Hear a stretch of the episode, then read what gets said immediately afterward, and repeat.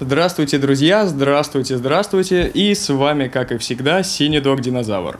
И сегодня у нас в гостях Иван Аспект времени Фурманов. Здравствуйте, Иван. Здравствуйте, Дмитрий Константинович. Здравствуйте, здравствуйте. Илья, аспект магии Пелецкий. Здравствуйте, Илья. Да, здравствуйте. Всем здравствуйте, здравствуйте, здравствуйте, рады вас видеть. И Дмитрий Хаустов, историк философии. Здравствуйте, Дмитрий. Здравствуйте. Рады вас приветствовать. Здравствуйте, господа. Здравствуйте, Дмитрий. Спасибо. Здравствуйте. И Конечно же, я, ваш бессменный ведущий, ведущий научный сотрудник Института кинодокументалистики имени Максена Махмальбафа, Жуков Дмитрий Константинович. У нас на повестке обсуждения фильм Дэвида Баррисона и Дэниела Росса «Истер». Ну что же, начнем, как всегда, с такого краткого введения об истории этого фильма, о том, о чем он повествует, чему посвящен, что имеет место здесь.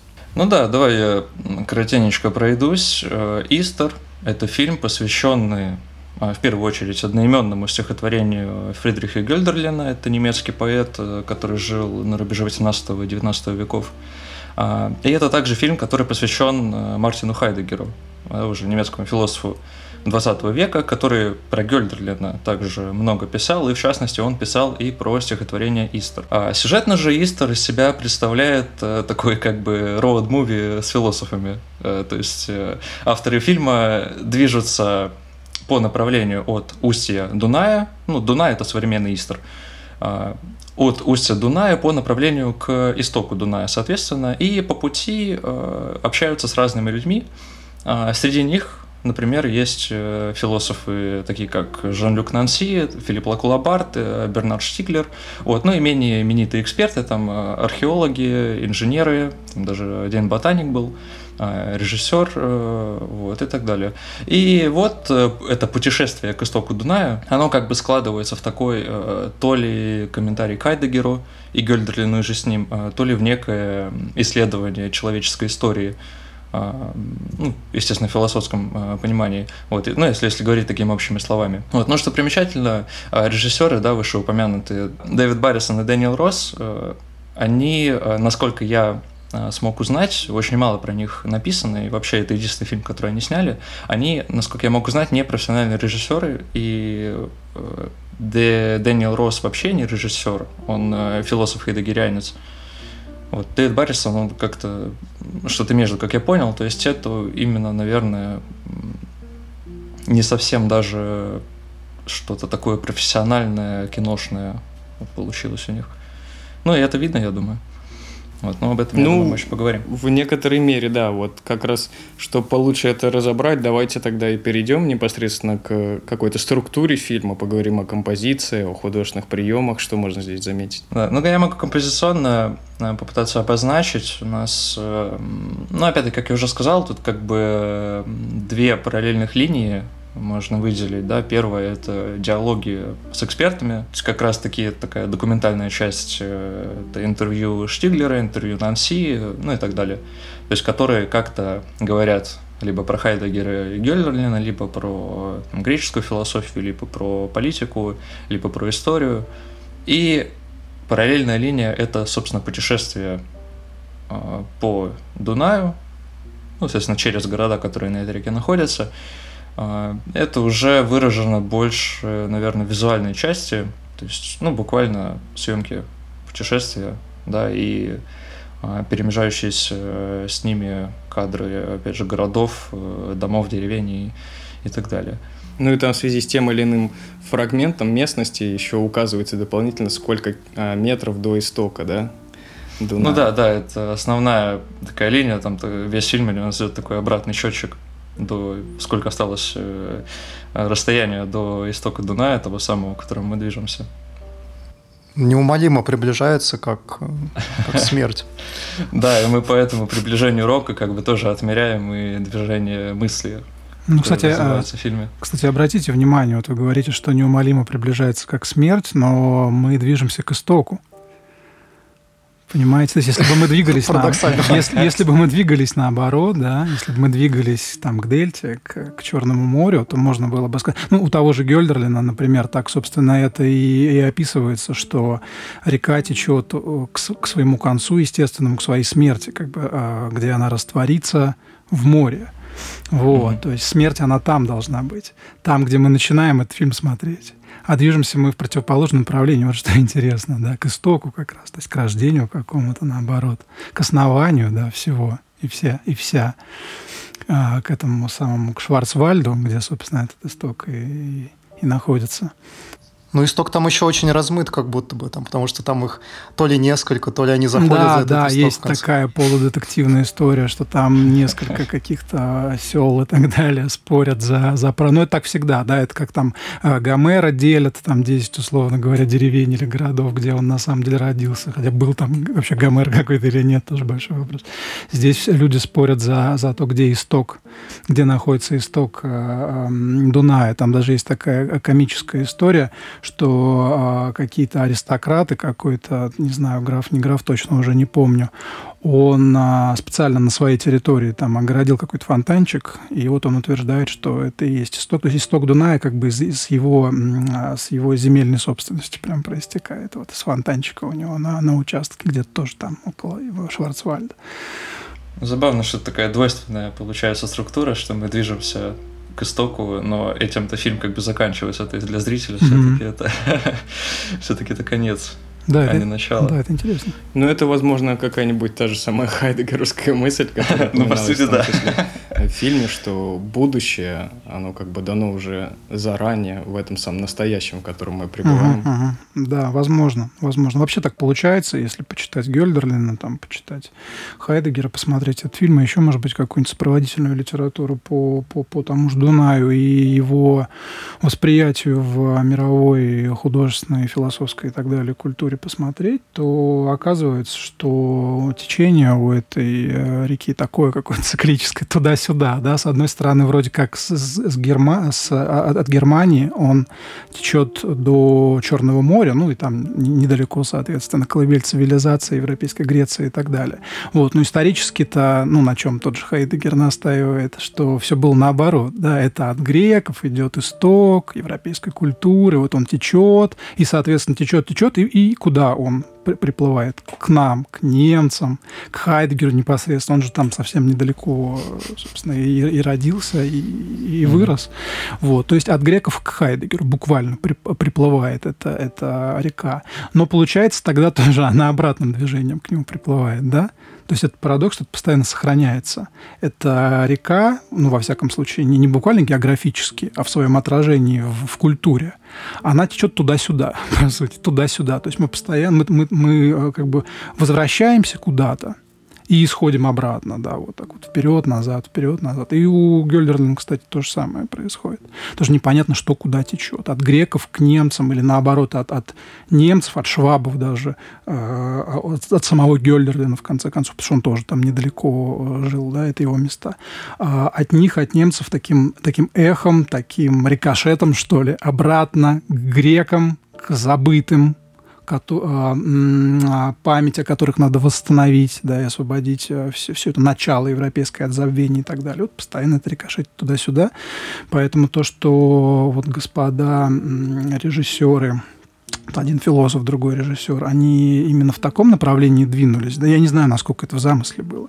Вот. Но это подчеркивает, как мне кажется, для меня, как для зрителя, во всяком случае, вот этот вот циклический характер этого дунайского движения – течение. Ну, интересно, кстати, вот, мне кажется, там очень большой делается упор на события жизни, вообще, в, как я понимаю, в философии Хайдегера, на такие как бы черточки, э, засечки, да, и смерть как такая последняя засечка, необра- не, необратимая, неотвратимая.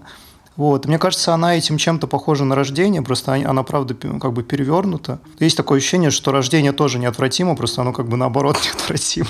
Нет, все, э, все правильно. Смотрите, если приплести сюда такую штуку, как э, так, так называемое второе, да, философское рождение, как, ну, немножко высокомерно, конечно, это все звучит в философии, начиная с греков еще, кстати, с тех же самых, что рождение два, Один раз а, человек рождается просто вот, вот, вот, вот как мы с вами, как человек.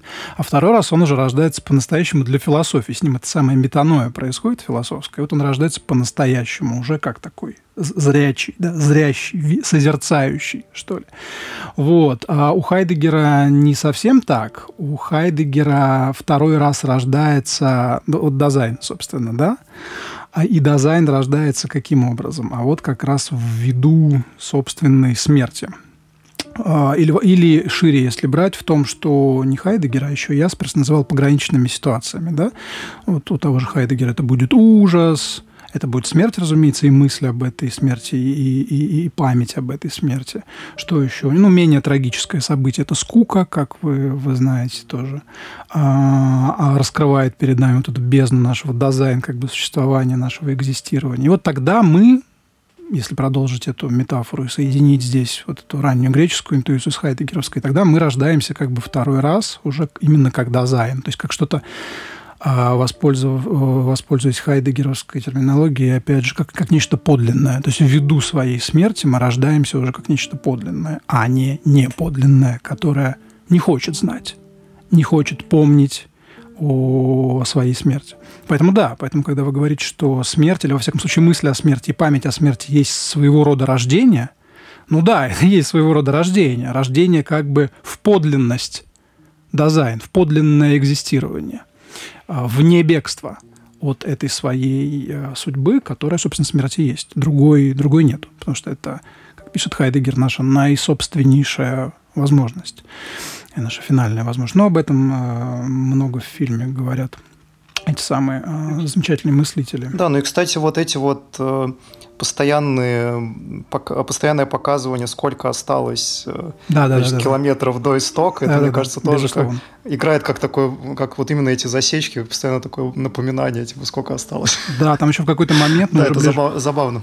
Ближе к концу, в какой-то очень драматический момент начинают тикать часы и, и долгое время тикают, и я, я даже думаю, это у меня, что ли, откуда вообще? Это как бы в фильме, потому что этого долго, долго нет, но в какой-то момент они начинают тикать уже ближе к концу. Правда, не, не, всю, не всю дорогу к концу. Они в какой-то момент тоже исчезают опять, но там есть такой момент. И это тоже подчеркивает, вот, напоминает нам, что идет время, да, идет время. Тоже как засечка такая определенная. Хотя часы, часы, как механическое время, это не очень, не очень по-хайдегериански, это не очень подлинное отчет, это не очень правильное время. Да. Это время такое уже как бы головное, абстрагированное, такое картезианское время, а не хайдегерианское. Хайдегерианское, оно все-таки должно быть как бы не, не, не, непосредственно в событии, в моменте, а не, не, не на циферблате. Вот, но это э, оставим эту ветку. А, это отдельный разговор. Как-то мы глубоко уже зашли, я чувствую. Да, надо выбраться, надо куда-то выбраться. Да, ведь э, все началось с каких-то таких более общих комментариев именно о фильме, как о фильме. Вот, а мы уже, мы уже сходу начали о философии говорить. Это большая честь самого фильма, мне кажется. Может быть, но... Возможно, это и планировалось. Возможно, но тоже не хочется его воспринимать как я не знаю, как что-то прикладное к философии. Ну, да. потому, ну, потому что у меня какой-то свой опыт взаимодействия с ним есть. Я его смотрел дважды. Вот один раз я его пересматривал уже, получается, перед, э, перед вот этим нашим разговором, а другой раз ну, я смотрел давно, не знаю, лет, господи, 12 назад. Ну, когда я только начинал как-то философией интересоваться более-менее. И я его смотрел как раз в, в, вот, в прикладном таком расчете, что я сейчас про Хайдегера что-нибудь узнаю, пойму Хайдегера, да, так-то непонятно, ты заглядываешь и там понимаешь только предлоги. Вот. А тут я думал, мне сейчас объяснят все. Ну и это был просчет. Приставки. Это, это был мой просчет, конечно. Потому что не, не надо воспринимать, мне кажется, этот фильм как, как не знаю, как сб- маленький сборник лекций по Хайдегеру. Потому что, ну, наоборот, он уводит куда-то далеко. Он, может, он дополняет Хайдегера, там, вводит в сторону от Хайдегера, но он как бы не проясняет э, Хайдегера для не, неокрепшего ума, который вот, решил заняться философией. Вот, поэтому... А второй раз я смотрел, и мне было гораздо интереснее его смотреть, именно потому что я пытался его воспринять как, э, как некоторое произведение в себе, а не как прикладное произведение, да, как фильм какой-то. Поэтому, кстати, вот мне и хотелось бы дальше послушать вот ту ветку разговора начальную, когда мы начали говорить о, именно о фильме как о фильме, да, о каких-то художественных элементах.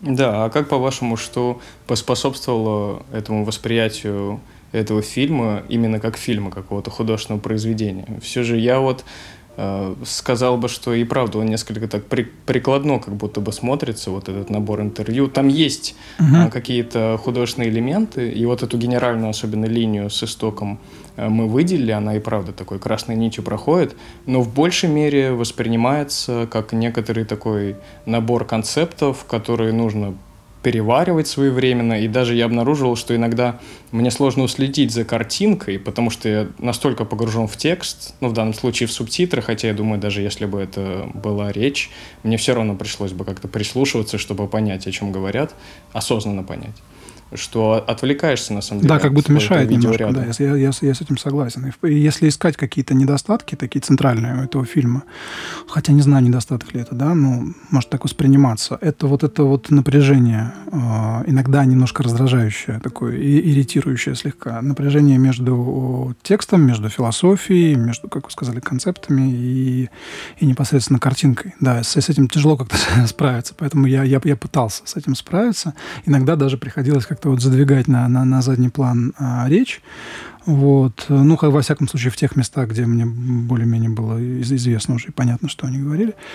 Вот. Я пытался э, обращать внимание именно на, вот, на, на течение, да, на этот вояж, потому что ведь, по сути, фильм устроен так, что, что мы, мы вместе с ним плывем по, по Дунаю.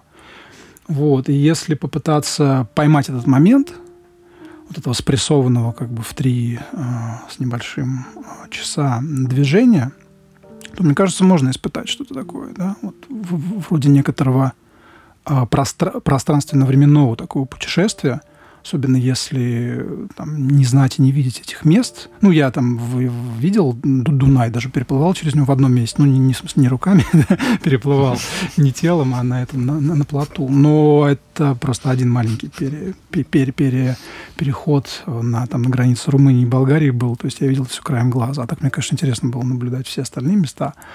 А, вот, а, то есть мне кажется, что, может, что можно поймать вот это вот настроение, вот этого движения, и в какой-то момент, ну, это несколько медитативно, и в какой-то момент вот эта речь тоже текущая, да, она же тоже напоминает в каком-то, в какой-то мере... Ну да, французский язык, он такой. Французский язык, совершенно верно, да-да-да-да-да, французский язык плавный, плавучий, такой речной как бы язык, да, он становится элементом этого движения – этого пространственно-временного опыта.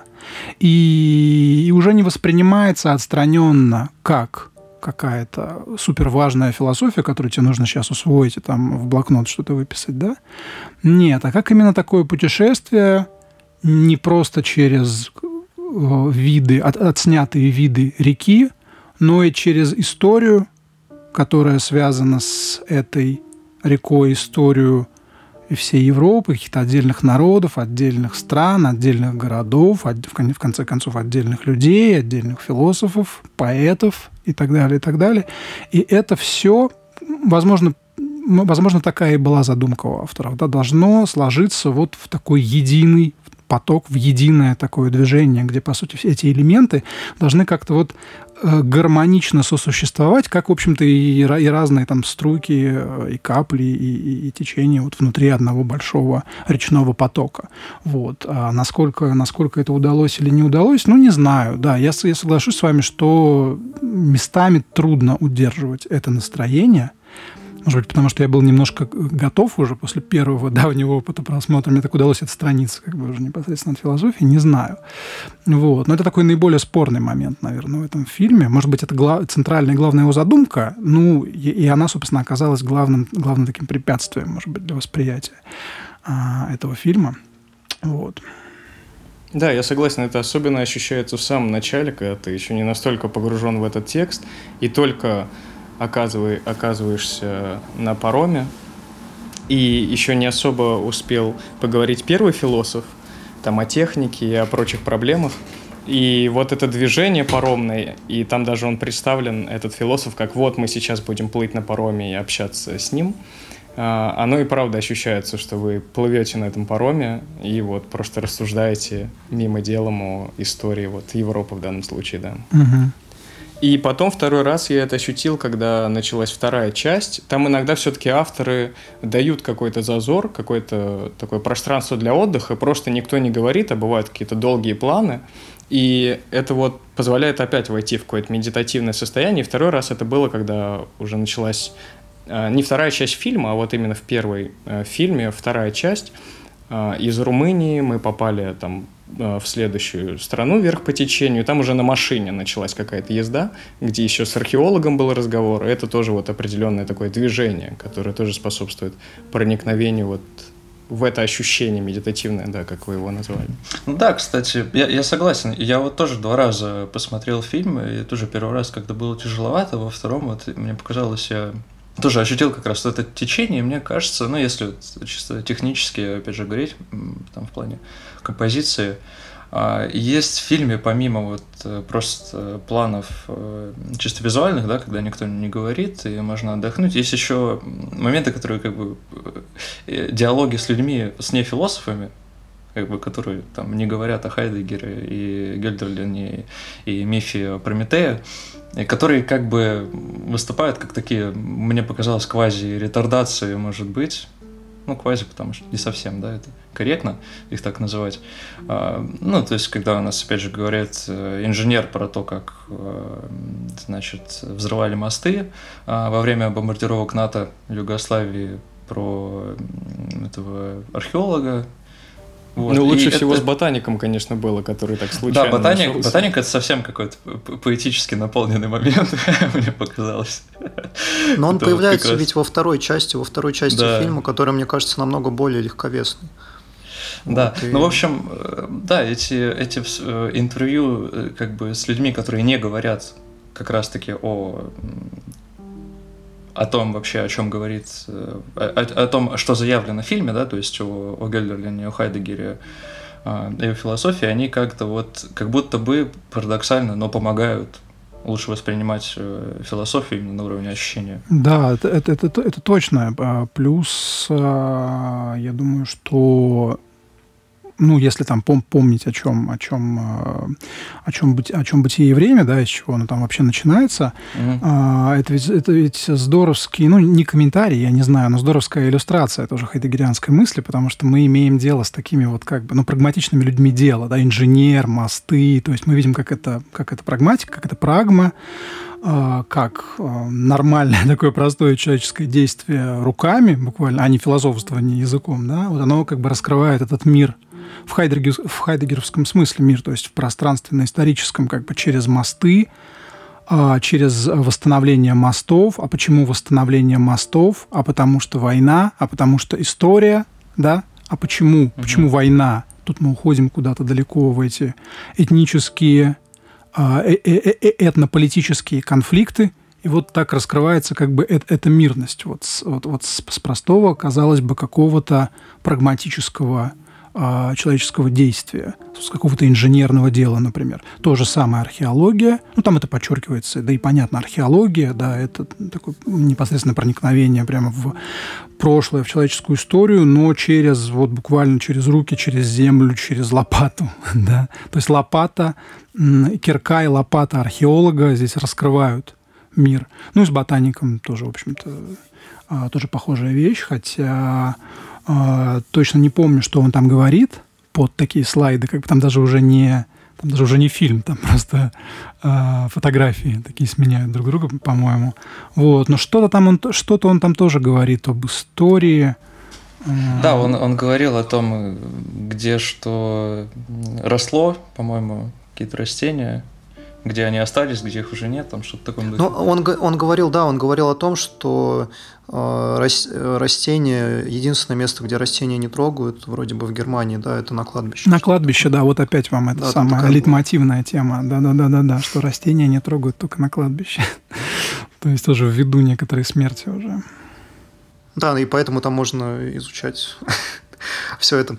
А, да, так вот, э, мне как раз я зацепился за вашу мысль, Дмитрий, о том, что то говорить э, о том, было ли вот то, что получилось в итоге их задумка, и вот этот вот какой-то тонкий баланс, не знаю, его ли вы имели в виду или нет, но мне просто самому это кажется балансом, то есть, мне кажется, со стороны этих режиссеров произошел такой некий прыжок веры, то есть они добавили огромное количество вот этой вот очень тяжеловесной философской мысли. В то же время они, мне кажется, попытались его именно вот так вот таким прыжком веры э, уравновесить вот этой вот поэтической линией про Дунай и про путешествие к его истоку. И опять же, мне кажется, они скорее всего просто нас, э, зрителей, оставили перед э, задачей решать, насколько этот баланс получился, насколько он случился, насколько он удачный или нет. Вот, потому что для меня этот фильм поставил очень большой вопрос эм, как раз о балансе, потому что вот мы, например, очень на нашем подкасте любим э, Криса Маркера и его фильм «Без солнца», потому что он кажется э, с одной стороны, философским тоже, и мне кажется, достаточно глубоким, с другой стороны, он еще и очень поэтичный. То есть там вот эта вот поэтичность, вот эта вот поэтика, она очень тонко во все остальное вписана. В итоге получается такой сложно устроенный баланс. А здесь как будто бы это дается более в лоб. Вот. Эм, с другой стороны, это все равно баланс, который мы должны иметь в виду и с которым мы должны иметь дело. Вот. Не знаю, насколько это все хорошо вышло в итоге, но мне кажется, что вот эта вот эм, нарастающая легкость э, к концу, она, я думаю, этому фильму идет на пользу. И я еще не досмотрел фильм, когда мы обсуждали его в первый раз э, до подкаста с друзьями. И Илья пообещал мне, что в концовке мне станет более от него приятно, и мне на самом деле стало от него более приятно. Я понял, что, возможно, вот именно вот эта вот концовка с захождением за пределы Когда этого истока... отрицательные она... цифры начались, да? Да, она, мне кажется, намного сильнее все оправдывает даже, чем этот э, путь. Вот. И в итоге фильм кажется для меня не таким не сбалансированным, как изначально. Вот, потому что, мне кажется, первая часть э, в этом плане совершенно чудовищна. Вот. А вторая как-то получше. Ну, первая, она, она больше напоминает прям лекцию. Да, вот, вот просто там сидит э, э, Стиглер, да, он же Штиглер, как он нас научил правильно произносить его фамилию, хотя, в общем-то, у нас, у нас везде он фигурирует как э, Стиглер, ну, потому что он француз, понятно, французский манер, но вот он Штиглер. А, это похоже на такую длинную его лекцию, именно его, потому что вообще есть такое ощущение, что он как бы, а, как, как это говорят, забир, забирает фильм, забрал фильм. Как бы. а самый при этом, наверное, ну, наименее, скажем так, известный, популярный философ из представленных, ну, потому что, ну, не сказать, что там у нас очень уж хорошо знают Нанси, Лаку Лабарта, но получше, потому что я, честно говоря, сейчас э, сам задумался, я затрудняюсь сказать. А что за такие переводы Стиглера, Штиглера на, на русский-то? Были ли они вообще? По мне одной большой работы даже не переведено. Ну да, на самом деле. я тоже хотел сказать, да, что вот по изданиям как будто бы действительно его почти нет. Почти нет, вообще... да, почти нет. Mm. И он такой плохо представленный. Вот. Но зато он очень здорово представленный в этом фильме. В основном он. И как бы наиболее, наверное, наиболее, наиболее связанный, наиболее как-то так а, доступно, говорит именно он, потому что как, как бы я не любил там, Нанси Лакулабарт, ну, Лакулабарт, ладно, он там тоже важные вещи проговаривает, там политическая тема появляется, тоже важная, и без которой не обойтись, наверное, ни в каком разговоре у Хайдегера. Но Нанси там вообще какой-то смазанный получился. Вот, это похоже на такой а, как бы обрывок некоторой большой речи, ну, хотя, впрочем, это Нанси, у него, у него все такое, у него все такое, как бы он такой фрагмент. А он там на балконе что-то стоит, его как, его как будто бы застали. Да, как будто застали. Да, как, как, как будто бы он что-то говорил, как бы интересное до этого, вот, а нам показали просто какой-то кусочек. Но на самом деле, а, как бы от себя скажу, что, может быть, это сложно воспринимается в контексте фильма, но, в принципе, это очень по Нанси. Как бы. Он, так, он так любил работать, он такой очень фрагментарный вообще а, мыслитель, но в контексте фильма смазанно, на мой взгляд, получается.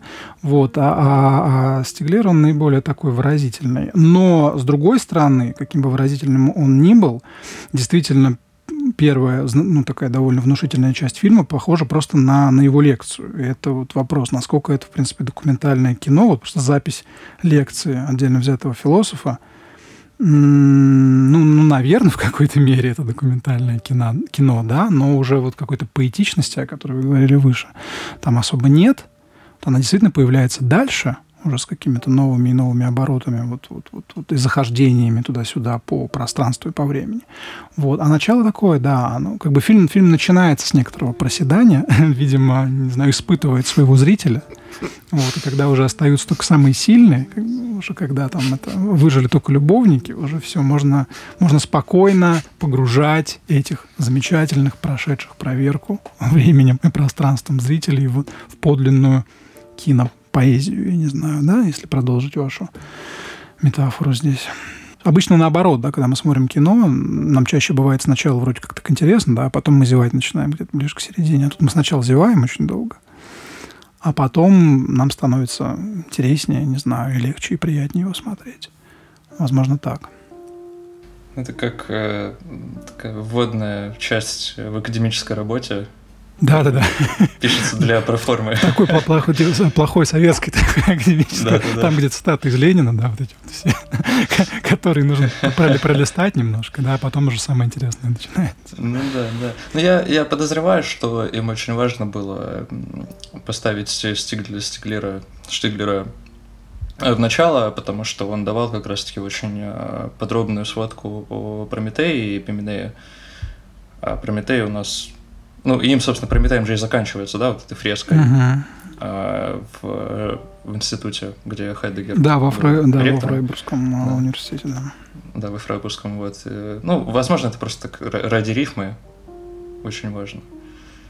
Вот. Ну да, да, я, я согласен. Но мне кажется, здесь э, Нансила Кулабард, хотя у них а, как бы меньше экранного времени, а, они, может, благодаря этому как-то ощущаются может быть, лучше даже запоминаются. Наверное, да. Но, во всяком случае, Лакула Барт ну, так, ну, да. бесконечно такой курящий и рассуждающий при этом о дыхании, там, да, об эмфиземе. Вот, об этом, тоже такая, такая э, мрачная ирония в этом во всем. Ну, там э, крас... тоже, мне кажется, очень э, такой приятный момент, то, что там Штиглер связан с э, такой образностью, что он постоянно там отходит, отвлекается на свой день рождения, который да, происходит да, да. В, тот, в тот день, когда это все записывается. И там это потом тоже все вплетается вот в эту вот тематику там про жизнь, смерть и про все остальное. Да, да, да. Но да. просто в начале это еще не так понятно, вот в том и дело, да, как будто, как будто это начинает раскрываться только уже дальше. А так, в принципе, это, это, это то, о чем мы тоже начали говорить. Это какой-то, какая-то цикличность наблюдается в лейтмотивах этого фильма, да? То есть вот сначала появляется этот Прометей, много раз возникает эта фреска, и только в конце мы понимаем, что это фреска во Фрайбургском университете. То же самое с этой биг беготней э, Стеглера, там день рождения, потом это как-то завязывается на, на рождение, смерть и так далее. Там много таких э, кадров, которые появляются из ниоткуда и в никуда. Поначалу ты вообще не понимаешь, при чем здесь это. Потом через там, час экранного времени, условно, ты понимаешь, ага, это значит, вот хорваты там собираются вспоминать, поминать своих, своих мертвых, да, и так далее. Mm-hmm. А, то есть, а, что-что, а лейтмотивы такие плотные, интересные в этом фильме, как мне показалось был э, мощный момент, такой прорыв, говоря хайдегеровским языком, э, прорыв поэзию, когда Штиглер э, рассказывал про свою собаку. И э, Потом просто статичный кадр, собственно, с этой собакой и подпись «Это, это не Орфей». Да, да, да, да, Орфей, это не Орфей, это было потрясающе. Я до сих пор не понимаю, что это означает. Ну, такая шутка. Ну, здорово. Да. Такая для своих. Не, ну это здорово, это, очень живой момент. Да. Вот, это здорово. Я посмеялся. Ну, в этом смысле э, я вот даже вспомнил бы ту же самую лекцию вот Хайдегера о где он говорит, что о такой поэзии э, не стоит говорить с позиции какой-то метафизической интерпретации, потому что она выводит нас вот в какую-то дихотомию чувственное интеллектуальное, там э, что-то более простое и что-то более возвышенное. Ну и дальше это, э, он ведет к тому, что вот если Гёльдерлин э, там называет э, реки э, поэтами, то это как бы буквально это означает, ну и другие какие-то э, буквальные интерпретации с его стороны. Э, но в данном случае, вот в связи с этим комментарием объемным, как здесь указано, да, в самом начале было, что э, Хайдегер предложил такой комментарий на Гёльдерлина, ну такой квази-комментарий, да, а авторы этого фильма предлагают такой тоже квази-комментарий на эту лекцию Хайдегера что вот насколько у них у самих-то вот в этом русле хайдегеровского комментария получилось действовать при такой нагрузке концептуальной и насколько, да, вот как Ваня говорил, здесь выдержан баланс вот этого чувственного по отношению к концептуальному, умственному. Э, ну, про баланс э, сложно сказать, потому что я как бы уже сказал выше, что это такой наиболее наиболее спорный момент фильма, да, то есть он не то, чтобы этот баланс сохраняется на его протяжении, но скорее сохраняется некоторая вот эта борьба между балансом и дисбалансом. Что касается комментарий на комментарий, ну, это как раз, это как раз, мне кажется, понятно, потому что, с одной стороны, там Гёльдерлин дает комментарий на, на, на реку, да, и на человеческую историю, которая разворачивается вокруг этой реки. Потом Хайдегер дает комментарий на, на этот комментарий. А, а режиссеры сами дают комментарий посредством того, что записывают философов, которые тоже дают некоторые комментарии, да, но... А да, такая экстра рекурсивная, конечно, структура. Да, безусловно, но это-то и нормально, потому что вот этот самый мир, который разворачивается во всяком случае, в хайдегеровской философии, да, вот этот мир Dasein, он, ну, он таким же способом, собственно, и, и разворачивается, да, через постоянное э, толкование на толкование, через вот эту бесконечную систему отсылок, значений, ну, значений, то есть отсылок, потому что это значит то, отсылает к тому, там молоток отсылает к гвоздю, к э, двери, к доске, доска там к дому, дом там к семье, к народу, к стране, к полю, к лугу, к реке, к, к Дунаю и так далее, и так далее. И так это, собственно, все и раскрывается, и одно комментирует другое.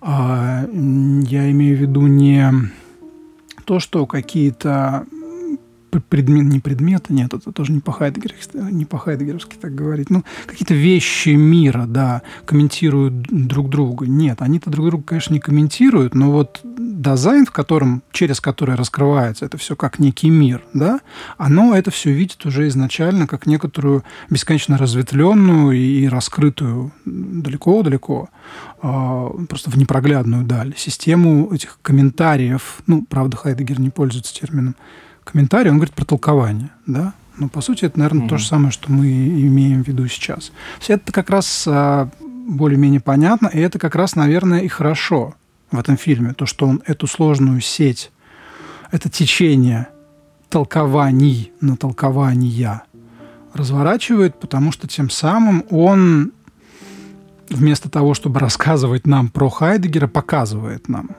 Хайдегера – как по Хайдегеру и, собственно, и разворачивается вот это самотолкование Dasein.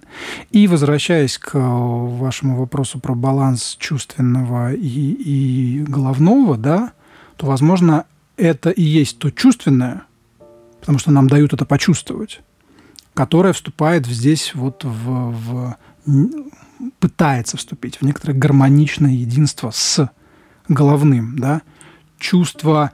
То есть, смотрите, а, помимо того, что мы понимаем, о чем нам здесь говорят, помимо понимания, помимо там, мышления и так далее, мы еще и вот вбрасываемся в это самоощущение бесконечных толкований. Да?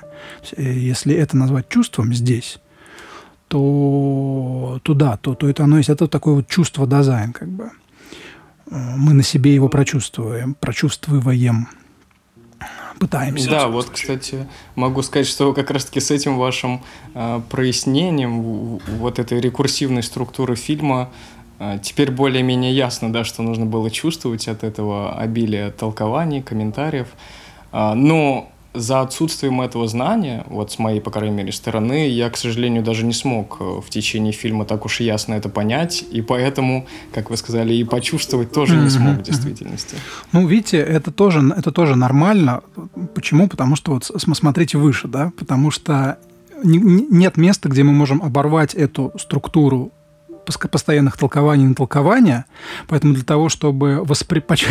как вы сказали, правильно почувствовать, правильно почувствовать да, этот фильм, а, требуется еще, обязательно какое-нибудь еще толкование. Ну, вот, допустим, мое, да, ну, его тоже будет, разумеется, недостаточно.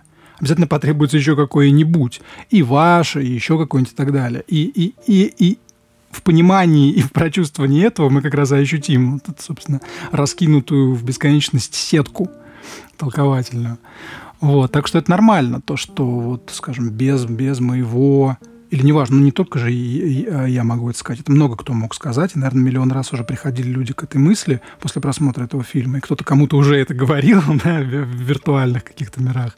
А, то есть через чей-то дополнительный комментарий о фильме мы начинаем лучше понимать и чувствовать этот фильм. Это естественно. Ну, так, так и должно быть. Если вообще как-то должно быть. Вот. То есть это нормально. Хотя почему это не проговаривается внутри самого фильма, не знаю. Может быть, это остается... Может быть, такой замысел был оставить это как загадку. Хотя, видимо, видимо, зря я сегодня уже много раз пытаюсь угадать замысел режиссеров, это не, не, не благодарно это дело. Вот. Либо просто, ну, как-то они не учли этот момент. Было бы интересно, если бы кто-нибудь из философов это проговорил. Вот. Но, с другой стороны, нам бы меньше тогда работы было мыслительной, да? Так-то мы можем хотя бы поговорить, обсудить, вот, а так бы все разжевали нам. Это уже не очень подлинно, как бы. Ну, это, кстати, вот тоже интересный момент. Э, иметь комментарий для фильма и даже вот скорее для эстетического его переживания и ощущения. Ну вот в этом фильме мы поняли то, что некоторая необходимость в этом есть, но можно ли сказать, что это необходимость вообще для всякого искусства? Ну, мне, кстати, э, мне кажется, это очень э, похоже на историю, собственно, отношений Хайдегера с Гёльдерлином. По крайней мере, мне так всегда ощущалось. Я никогда не воспринимал Гельдерлина а, как что-то заслуживающее а, моего интереса, собственно, до того, как я прочитал Хайдегера Гельдерлина, да. Ну, я говорю именно об эстетическом переживании, я читаю э, Хайдегера, и после этого я читаю Гёдлина и думаю, ого, ничего себе. Так что, ну да, я думаю, так везде работает. Если, если комментарий для тебя тоже обладает какой-то художественной ценностью. Я думаю, это важный момент очень.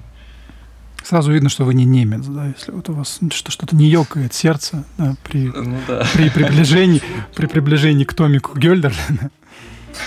Нет, ну, кстати, вот я могу сказать, что э, у меня, вот я могу, да, сказать чисто о своем каком-то опыте с Гёльдерлином. Мы проходили в институте, да, у нас был курс э, литературы романтической, и меня не так задели его стихи, меня задел, меня задел его роман «Гиперион», а, роман там в письмах. Угу. И мне кажется, что он а, самостоятелен абсолютно с какой-то философской точки зрения, с образной точки зрения. То есть нельзя сказать, что его, этот роман можно воспринять там, через Хайдегера. Мне кажется, что как раз Хайдегер каким-то образом почерпнул оттуда да, свою, часть своего ощущения – Э, в целом действительности, да, э, потому что это роман о памяти, это роман о том, как э, Гёльдерлин в своем вот этом вот уже достаточно болезненном состоянии видит в современной ему Германии, видит Древнюю Грецию и видит какие-то отголоски,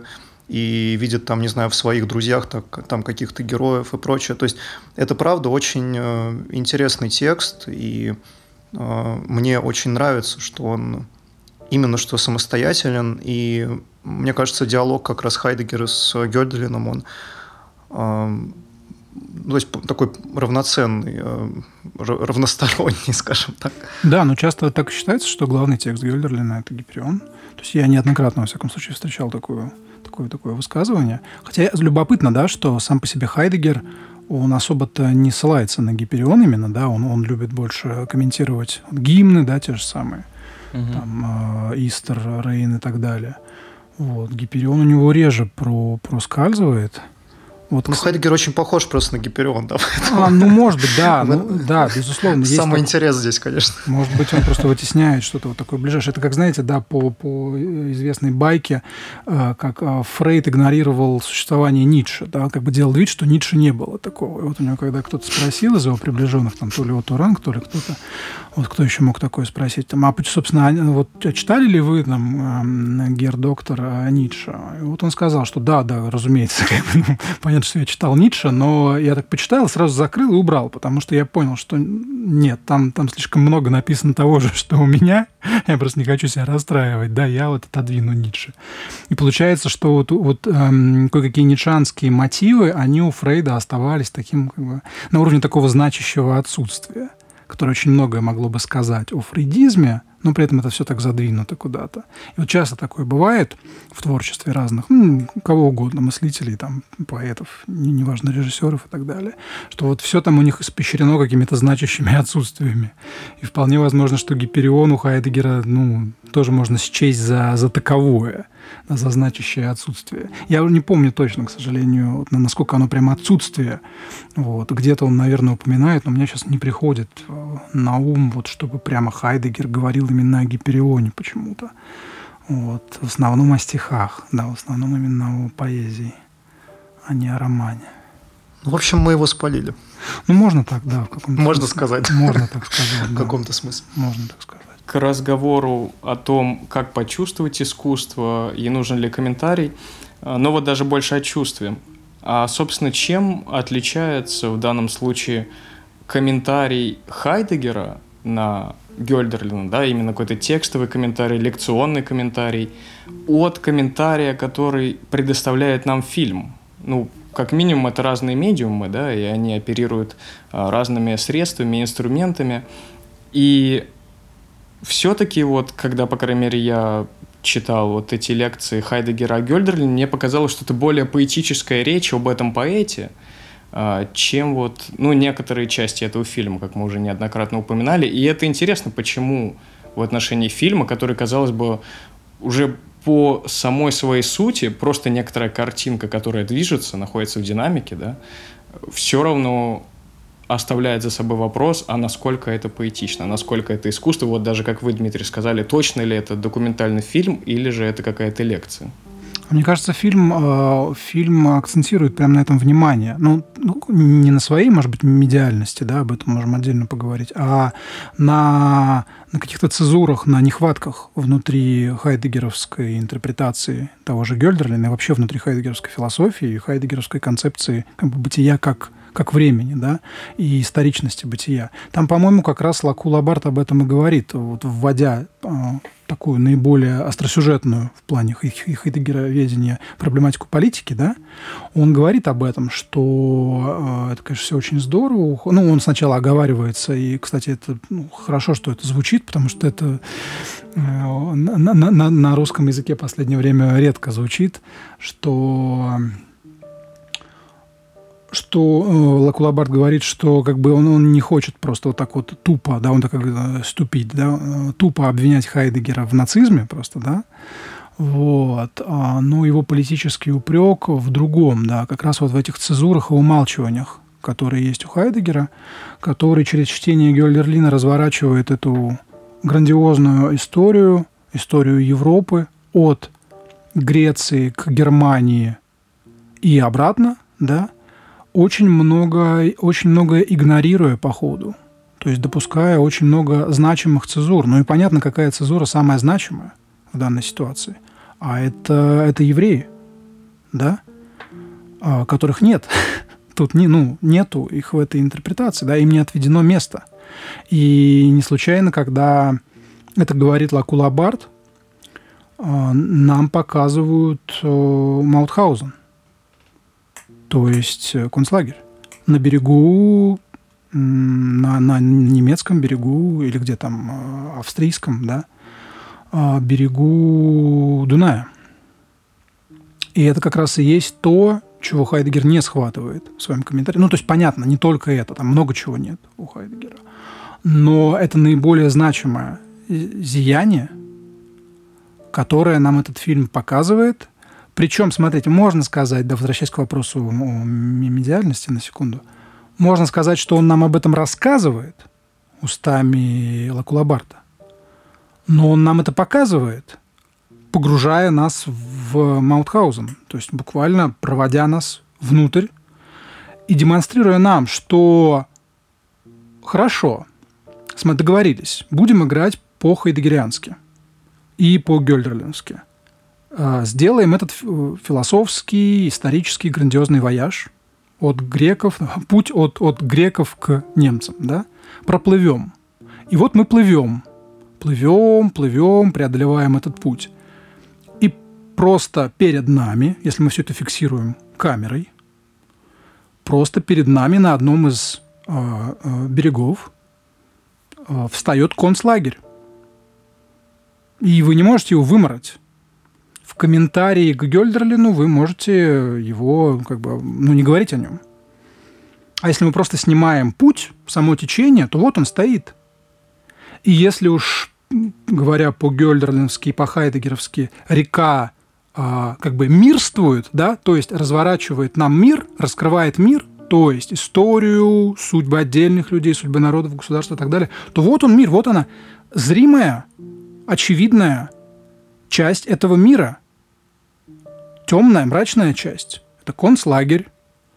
Это тоже судьба, но это судьба не, не греков и не немцев, и не великой европейской философии, да, а это судьба еврейского народа внутри истории Европы, это судьба европейских евреев. И вот она стоит перед нами как что-то, что мы видим.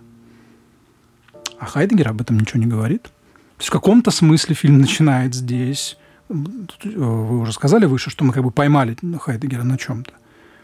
Так вот, фильм ловит его на чем-то, на чем-то гораздо более важном и значимом, чем то, на чем поймали мы его выше да, вот на, на этом умолчании. Тут раскрывается этот самый хайдегеровский вопрос, дело Хайдегера в очередной раз, но уже как бы не, не, не, э, не в таком не вступит смысле, э, как комментирует это Лакулабарт, а в каком-то более прямом и тонком смысле, да, в смысле такого вот значащего молчания. Молчание Хайдегера, есть же даже такой уже, уже термин в хайдегероведении. Молчание Хайдегера знаменитое.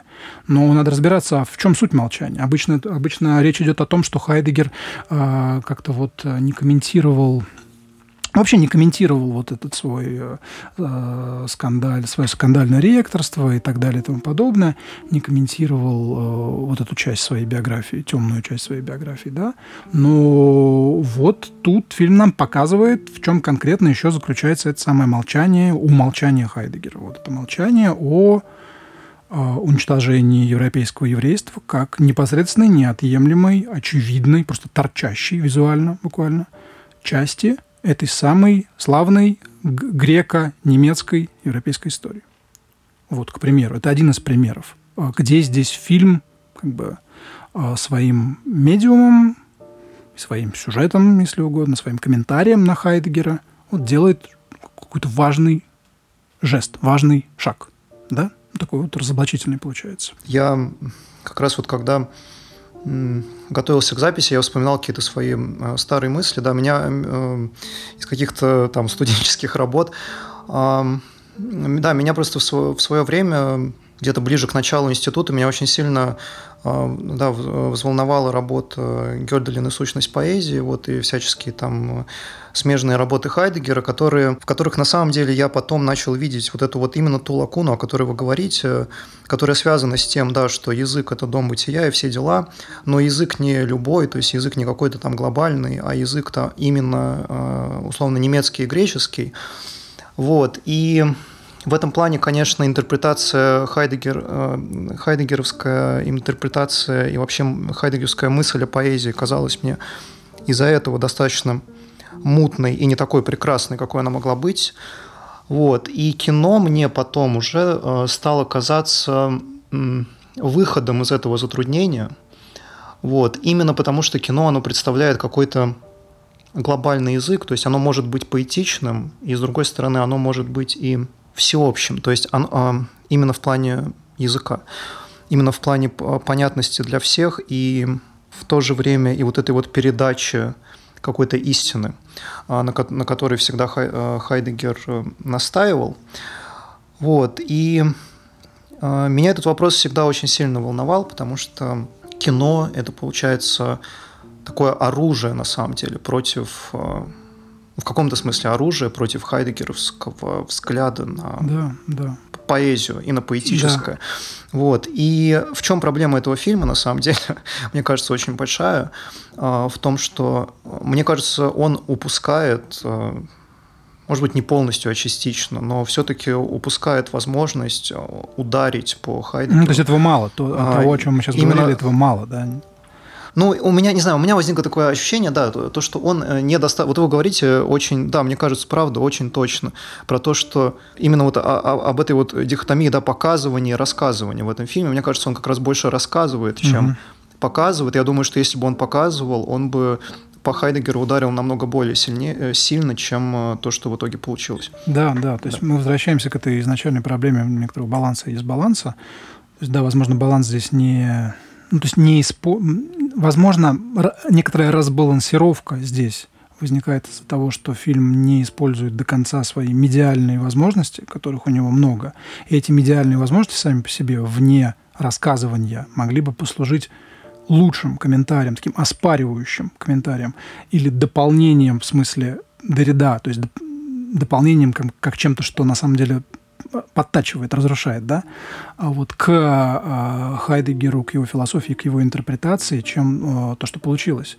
Возможно. Но уже хорошо то, что эта проблема стоит здесь, то, что мы ее видим, это само по себе очень важно, и эта проблема раскрывает очень большое пространство спора с Хайдегером в условно-эстетической парадигме, потому что мы знаем, ну вот вы говорите о поэзии, а, часто используете это слово, и мы знаем, что вот в, в эстетике Хайдегера поэзии отведено первенство, главное место, а, причем в каком смысле? В двух смыслах сразу. Поэзии просто как поэзии, как некоторому жанру или виду, да, подвиду э, искусства. И с другой стороны, поэзия, поэтизирование, поэтическая поэзия с, мыслится им как сущность любого искусства, вообще mm-hmm. любого другого искусства. В каком смысле? В том смысле, что любое другое искусство разворачивается уже в разомкнутом поэзией а, пространстве. То есть поэзия, поэтизирование, язык – это что-то изначальное. Язык и поэзия как язык, они распахивают, раскрывают вот этот самый, да, дают этот просвет бытия, да, условно говоря, в котором возникает все, все остальное, другие, другие виды искусств, как то живопись, там, архитектура и так далее. Ну и кинематограф Хайдегер не говорит о кинематографе, но мы дополняем да, его кинематографом. Но не просто дополняем, а вот дополняем в смысле Дорида, потому что оказывается, что кинематограф, дополнение кинематографом а, дополнение вот этой вот очевидностью. У Нанси, кстати, э, это на терминологическом уровне выведено. У него есть такой термин «очевидность», «очевидность фильма». Да? У него даже есть небольшая работа про, про кого, господи, Киаростами, «Очевидность фильма». То есть сущность фильма в его очевидности. Но это не абы какая мысль, но, но на самом деле она очень правильная. Да? А очи- фильм – это очевидное. То есть он, собственно, и распахивает нам Э, истину, распахивает нам мир, распахивает сущее. Э, как у Хайдегера слово, язык и поэзия прежде всего его распахивают. Только Нанси в своей мысли об очевидности фильма э, это распахивание истины несколько так демократизирует, и в его интерпретации уже не то, чтобы фильм распахивает истину туалетою, да, эту несокрытость вслед за поэзией. Нет, а как бы отдельно – и наряду с, а не вслед за. То есть здесь уже не иерархическое у нас оказывается, как у Хайдегера, подчинение, подчиненность. Ну, о чем, собственно, конец исток художественного творения нам не то что намекает, а прямо открытым текстом и говорит, да? А уже некоторая соположенность, некоторая вот эта доридианская э, дополнительность и спор, спор, да, несогласие какое-то. И мне кажется, что Э, данный фильм, о котором мы сейчас говорим, он это демонстрирует. Ну, во всяком случае, нам удалось это схватить. Да, я хотел дополнить то, что тут еще, да, очень интересно, я когда э, как раз вот так вот немножко по поверхности шел и изучал, как э, там хайдегерианцы э, смотрят на связь поэзии и кино, и да, вот этой вот, и в том числе вот эту вот амонимию, да, поэзии, поэзии, поэзии, поэзии как вида, как, как вида искусства, да, условно, и как какого-то средства для достижения истины и, всего, и, все, и все такое. Вот. И они как раз говорят, что есть некая противоречивость, которая связана с тем, что Хайдегер сам очень сильно воевал против кино, и там в некоторых местах он говорит, что это на самом деле то, что вообще никак не связано а, с тем самым поэтическим, с тем самым э, приоткрыванием истины. Он говорил, что это искусство типа техническое, это искусство какое-то опосред... э, значит, опосредованное и прочее.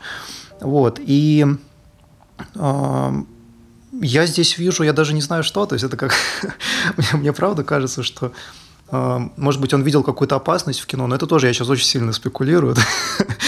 это просто к нашему разговору, да, про то, что кино, э, с помощью кинематографа можно победить Хайдегер. Вот, может быть, он здесь видел какую-то опасность для себя, не, может ну, быть, и нет, непонятно. Да, без, но, без, безусловно. Это, ну да, но это факт, то, что он очень, то, то, что он плохо к нему относился, хотя я тоже читал о том, что а, исследователи Хайдегера, они говорят то, что он, возможно, просто не особо был знаком с самыми высокими достижениями кинематографа. Вот, и у него есть э, диалог с японцем о языке э, у Хайдегера, и он там упоминает э, Росимона и говорит, что его этот фильм очень удивил. Он для него был просто большим открытием. Он там упоминает некую длинноту, которая показалась ему как раз вот этим вот приоткрытием. И да, возможно, он просто был несправедлив. Но да, это такой вот есть факт. Да, либо не знал, действительно. Ну, понятно, в хижине там же не было электричества у него, так что какое кино, да? Томик Геллерлин можно с собой взять там в, в, в горы. А, а, а, а кино он там, наверное, не смотрел. А, мне кажется, что, опять же, наш с вами э, фильм «Истер» это хорошо проговаривает. На этот раз устами Видите, все-таки проговаривание тоже важно, не только показывание. Устами а, Стиглера Штиглера, который говорит, который делится нам своей критикой э, Хайдегера и говорит, что это ошибка Хайдегера. Вот вы сейчас правильно связали это с вопросом о технике. А Стиглер, он тоже довольно видный философ техники, как известно, этому посвящена главная его работа. И он говорит, что Хайдегер просчитался он неправильно интерпретировал а, технику в исключительно враждебной тональности. То есть он не увидел чего-то, что техника на самом деле дает. То есть он увидел в ней только как бы забвение бытия, да, как что-то вот максимально, максимально негативное для себя, для своей философии и так далее. Но, говорит Стиглер, это неправильно, потому что техника тоже раскрывает раскрывает сущее, тоже, тоже, тоже дает, дает видеть. Более того, у, у Стеглера ведь вообще такая, э, такой антропологический как бы, базовый постулат заключается в том, что человеческое бытие, вот, говоря хайдегерским языком, дизайн, оно как бы технично по своей сути. Бытие человека – это техническое бытие – ну, Хайдегер, понятно, да, он бы, он бы крайне негативно воспринял это высказывание. Для него техника это, – это забвение бытия. А для Стиглера, наоборот, техника – это так, такой же ближайший, наиболее ближайший способ раскрытия бытия, как, как и хайдегерианские способы. Может, может быть, действительно даже еще более ближайший. Ну да, он там говорит, он там протезов говорит, тех да? самых, да? Угу. Да, он там говорит о том, что типа человек определяет себя через инструмент или что-то такое, что он в отличие от каких-то других существ. Там какая-то такая была мысль, по-моему. У Хайдгера или у, у Стиглера? Не-не-не, в начале, да, в начале фильма. Ну, в связи с Промеслеем Стиглер говорит, да? Да, он очень широко, он очень широко интерпретирует а, технику. Вот в чем дело Стиглер, в отличие от, от, от Хайдегера. Потому что у него же там и речь в конечном итоге, да, как некоторая техника. А, а вот Нанси, ну, ему тоже какое-то какое место уделим. Все-таки есть какая-то важность в том, что он сказал в этом фильме, потому что он как раз говорил про софистику и про философию как про техники.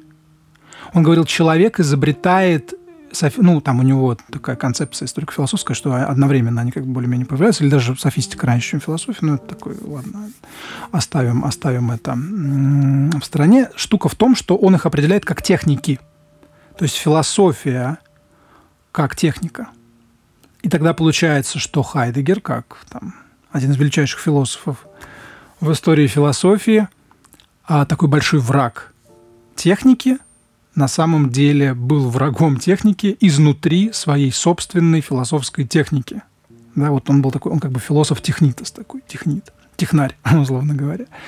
А, вот, вот куда уводят Хайдегера а, эти французские господа, Стеклеры и Нанси, да, они уводят в эту сторону, в какую-то вот его мисс-интерпретацию вопроса о технике. То есть хорошо, что он его поставил, да, развернул как-то, но э, у него какие-то определенные есть э, предпосылки в его толковании техники, такие крайне негативные. А позитивного, такого бытийного, как бы позитивно-бытийного, э, истинностного даже, в смысле алетая раскрытие, несокрытость, э, элемента техники он не увидел. И поэтому, возвращаясь к, к тому, что было сказано чуть выше, и поэтому кинематограф, да, вытесняется из его дискурса, как техника. Ну вот вы говорите, кстати, про... Вы тоже говорили э, раньше про еврейство, и есть такая мысль, что Хайдегер э, как раз связывал э, техничность э, с еврейством и с каким-то денежным оборотом и со всякими вот такими вещами. Вот, и мне кажется, он в каком-то смысле здесь тоже был э, ослеплен да, своей вот этой вот э, какой-то внутренней идеологией, полупропеченной, да, полувысказываемой где-либо. Вот, но это тоже такой интересный момент, мне кажется. Ну да, да, и да, и нет, я не, я не знаю, мне сложно тут комментировать. Я все-таки исхожу из того, что Хайдегер там был кем угодно, но вот прям антисемитом он не был. И в данном случае я думаю, что может быть, да, может быть и еврейство сколько угодно, но все-таки он, он вполне ясно высказывается, что все это, что это идет от греков, да, то есть ведь у него неоднозначное отношение, прежде всего, и к грекам тоже. Евреев он как бы просто вытесняет из своего дискурса, да, а греки у него получаются такими двойственными, потому что все-таки они придумывают э, технику, они техниты, они технитосы, греки да, прежде всего. Там, там не нужны никакие евреи ему в этом, чтобы определить это, да. Еще раньше, еще вот там в начале метафизики европейской у греков возникает вот эта вилка забвения бытия и как бы уход в технику. А как там его знаменитый, знаменитый афоризм такой очень скандальный звучал у Хайдегера, я имею в виду, что атомная бомба взорвалась уже в поэме Променида. Mm. Греки, технари, и греки уже уводят нас в сторону от истины бытия через технику. Это именно вот это греческое забвение а, бытия потом кочует некритическим образом в христианскую мысль. Оттуда, опять же, некритически, через схоластику ее воспринимает Декарт, и через Декарта уже далее везде, что называется. Да, это становится основанием новоевропейской рациональности. Но все идет от греков, как бы. Поэтому не знаю, насколько здесь а, имеет смысл приплетать евреев. А, вот, насколько, насколько, насколько, насколько они, они техничны да, в этом плане. А, потому что уже ну, да, но я говорю, что это настолько, настолько все, вот как я сказал, полупропеченно, что просто какие-то там и тут возникающие всполохи. Ну да, я понимаю, что это все очень трудно до конца подтвердить, потому что это такие просто ну да, это, бескон... ну, да это, это бесконечный спор. Как бы. Но если мы там, соглашаемся с такой общей интерпретацией, что если вы видите в записных книжках Хайдегера слово «еврей», то как бы все, он антисемит. Ну, мне кажется, это не совсем правильно так рассуждать. Э, вот. А не антисемит, конечно, ну, конечно, ладно, наверное, не антисемит, но, но Тут мне кажется, что замечание Лакула Барта все-таки наиболее взвешенное, да, когда он говорит, что я, я не собираюсь тупо обвинять Хайдегера в нацизме, э, я лучше укажу на, на то, на что я действительно могу указать, на то, что вот есть такая зияющая лакуна внутри хайдегеровского дискурса об истории, это евреи. Да, тут безусловно, конечно. С этим спорить нельзя, конечно. Вот. Но насколько они виноваты в технизации европейского мира, нет, нет, нет, нет. Гораздо раньше все началось, еще когда там ник- никаких евреев не было нигде. Ну, кстати, если вернуться к фильму и нашему вопросу об отношениях Хайдегера с техникой, там а, уже а, ближе к концу фильма, когда режиссеры брали интервью у театрального режиссера, сейчас запомнил фамилию. Да, а, спасибо. Вот. У него была такая очень э, радикальная тоже э, мысль, спекулятивная, но для фильма красивая. Он сказал, что Хайдегер, э, возможно, не смог написать, дописать «Бытие и время», э, именно потому, что он ощутил э, вот то, что техника на самом деле это не то, э, чем он ее воспринимал, не то, чем он Э, не то, как он ее описывал. И это как бы у него возник такой тупик, что он начинает сам себе противоречить. А, и вот, собственно, поэтому не смог закончить. Ну и там была, это было подтверждено там какой-то цитатой, опять же, у Хайдегера, там он что-то говорил о торжестве техники именно. О духе машин, по-моему, он говорил. Да, но это, это было как-то очень э, позитивно окрашенном тоне, э, не характерно для Хайдегера, опять же, он вот, там как бы это подтянули, как вот такая улика. Не, ну это, ну это было бы красиво, если бы было, все было, действительно было именно так, и мы могли бы как-то ну, это да. доказать и так далее. Это, это, мне кажется, что это был бы триумф а, Стиглера тогда, да, потому что это бы полностью подтверждало его интерпретацию Хайдегера, вот, и вообще не было бы никаких проблем тогда у него, потому что он-то как раз в фильме проговаривает, что ему постоянно приходится спорить, там, с одной стороны, с хайдегерианцами, с другой стороны, с антихайдегерианцами, да, потому что они как-то вот ни те, ни другие не готовы принять его интерпретацию. Но если бы все оказалось так, как вот э, вы только что сказали, то это прям действительно была такая печатка хорошая в его пользу. Вот, не знаю, так ли это. Вот, может быть, может быть. Но в какой-то мере это опять э, разговор о некотором лейтмотиве, о том, как устроен, в общем-то, этот фильм, какова его структура. Начали мы с Штиглера и с его разговора, разговора о техне Э, техники. А, и закончили вот действительно этой чудесной цитатой Зиберберга о том, что у Хайдегера, возможно, все-таки было а, какое-то представление, в том числе и о духе машин, и о том, что, может быть, техника — это что-то спасительное. Ну, что-то хорошее, как минимум. Интересно, что это закольцовывается к концу фильма. Ну да, и если как бы не оставаться в интерпретации Хайдегера на уровне одного только Хайдегера и идти дальше, уже смотреть, какими путями дальше двинулась мысль о Хайдегере, а нам как раз здесь представляют таких довольно важных мыслителей, которые продвигали дальше эту мысль, а именно, ну там, там нету Дорида, правда, это было бы важно, но Нанси Лакулабарт, они считаются дридианцами, в принципе, учениками, как бы, поэтому допустим, что они эту линию продвигают. И вот с другой стороны еще философ техники Стиглер, да, они как раз дополняют Хайдегера и дополняют его так, как будто бы вот предыдущее предположение, которое прозвучало у Зиберберга и далее вы повторили, да, как будто бы оно было, было правдой. То есть нет, да, даже не так. Смотрите, неважно, неважно, а сказал на самом деле это Хайдегер или нет, считал Хайдегер так или нет. Истина заключается в том, что история хайдегеровской мысли, мысли, а, мысли пошла дальше именно тем путем, как будто это правда, как будто так и есть. Как будто он недопонял технику, как будто бы он ошибся в интерпретации техники, и дальше мысль пошла таким образом, что она стала дополнять хайдегеровскую философию, как бы переинтерпретациями технического вопроса и как бы продолжением этой мысли уже вот на этих началах. И, и тут просто интересный образ такой, что э, Штиглер, как он говорит, э, соответственно, он э, вроде бы немец, да, но ага. вроде бы и француз в одно и то же время.